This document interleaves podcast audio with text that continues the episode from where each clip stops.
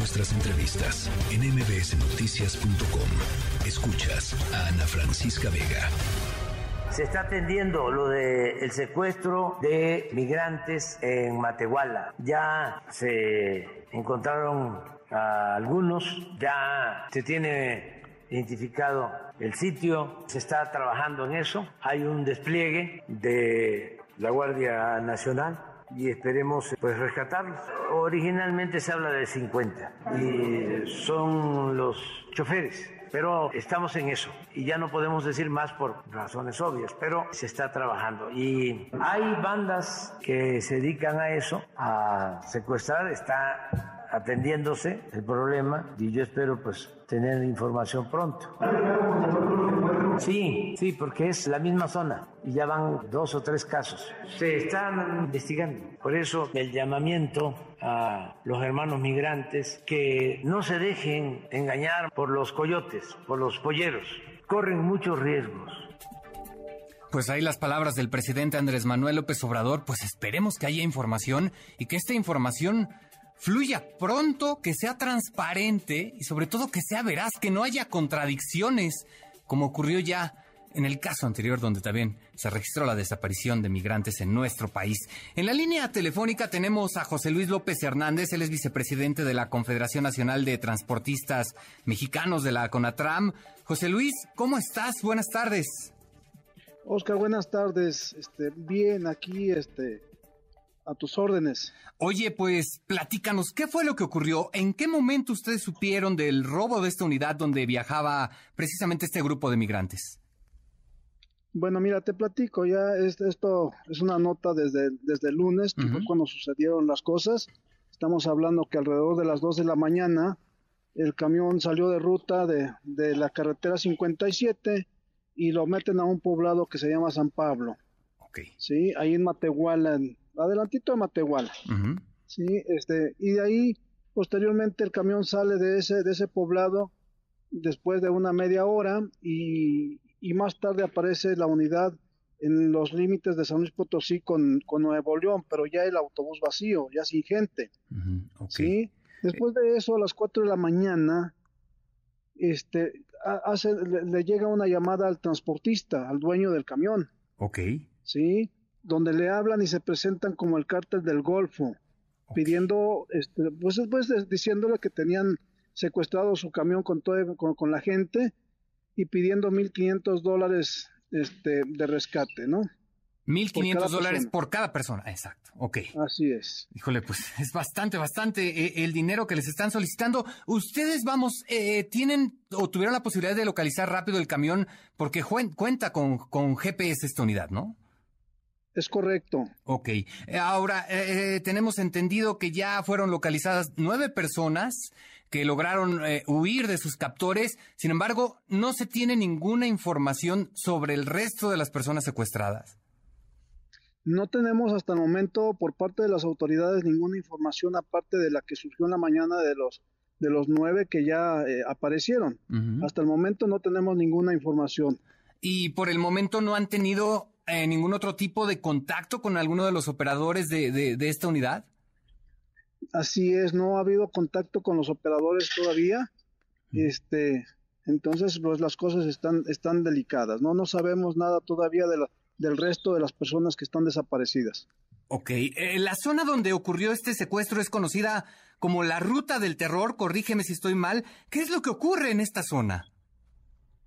Lamentablemente así es. Yo quisiera que las cosas fueran diferentes, pero eh, estamos viviendo una situación, una crisis tremenda de inseguridad en el Estado ya desde hace un tiempo y, bueno, esto, esto no cambia. O sea, estamos peor. Hablamos de que hace apenas eh, en abril, por ahí por el 4 de abril, este, pues todos los migrantes que encontraron ahí este, secuestrados, más de 100, y la verdad es increíble que haya sucedido eso y que, y que siga sin haber seguridad en esa zona, ¿no? Cuando es un, es un punto rojo, que ya las autoridades lo conocen y que no se ponga atención a eso, yo creo que es, es, es, delicado. ¿Ustedes no, no, no tienen información de que se haya registrado mayor presencia policial en esta zona? ¿Algo, alguna medida preventiva por parte de las autoridades? Nada. Bueno, nosotros, nuestros camiones recorren la carretera, pues todos los días circulamos esa carretera Este, y, pues nosotros, ¿qué, qué, este, el, ¿cómo medimos las cosas? Bueno, pues con nuestros propios operadores. Claro. Ellos se dan cuenta que no hay una sola patrulla en las carreteras. Tenemos kilómetros y kilómetros, 300, puedes recorrer 300 kilómetros y no ves una sola patrulla de la Guardia Nacional en las carreteras. Ok, bueno, Entonces, el tenemos...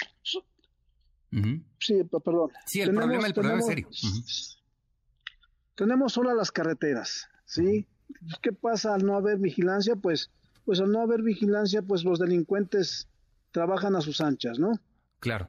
Claro, ah, ¿ustedes qué es lo que han visto más allá del secuestro? Que, que, ahora estamos hablando de secuestro de casos de migrantes, pero imagino que ahí también hay, robo, hay, hay, extorsión, hay algún otro tipo de delitos que ustedes puedan eh, reportar. Bueno, eh, eh, hablamos ahorita de lo que es el, la cuestión de pasaje y turismo. En este caso, pues este es este el transporte de, de, personas, pero en el, en el ramo del transporte de carga bueno, ahí no se diga. Ahí todos los días tenemos robos, todos los días. San Luis Potosí era uno de los estados que no teníamos tanto problema de robo y en los últimos tres años se ha incrementado enormemente el robo al transporte. Todos los días tenemos robos en San Luis Potosí en el estado. Eh, José Luis, te, te, pregunto esto con todo respeto. Se habla ahora de que los operadores de transporte se han convertido en polleros. ¿Qué decir? Fíjate que qué lamentable, qué lamentable que, que, que, que se diga eso, ¿no?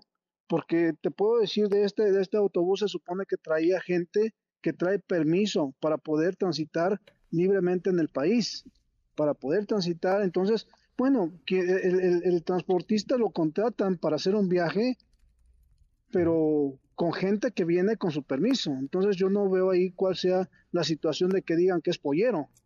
No puede ser, digo, sí, sí existen, de eso, eh, por supuesto que hay gente que se dedica a eso, pero no, puede, no se puede generalizar del transporte, ¿no?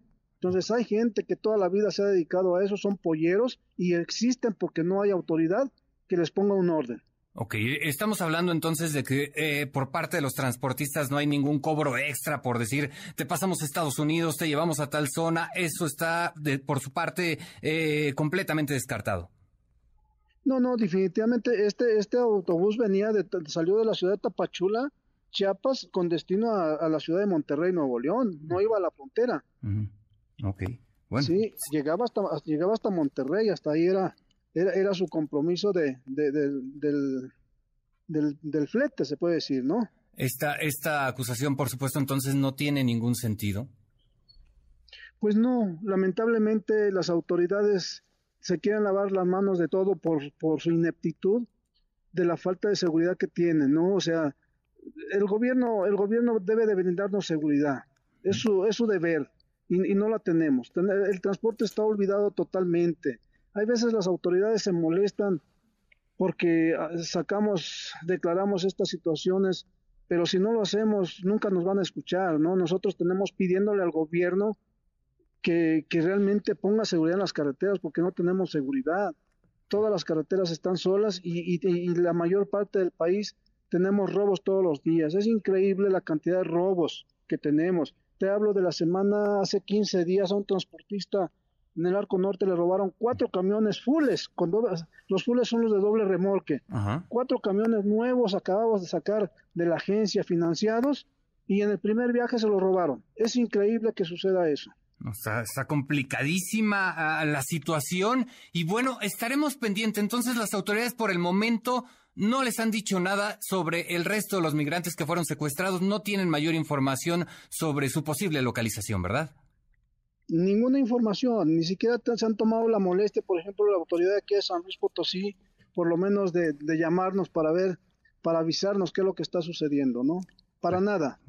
Tenemos la información de Nuevo León, que fueron los que nos reportaron que, que se habían recuperado nueve personas, pero esa es toda la información que tenemos hasta ahorita. Bueno, estaremos al pendiente de lo que ocurra. José Luis, te agradezco mucho que hayas tomado la llamada y por supuesto daremos seguimiento a este caso de cerca. No, gracias, te lo agradezco. Muy buena tarde. José Luis López Hernández, vicepresidente de la CONATRAM en San Luis Potosí, sobre este caso más de 50, bueno, 50 migrantes desaparecidos y dos operadores de autobuses también que fueron presuntamente secuestrados. Noticias.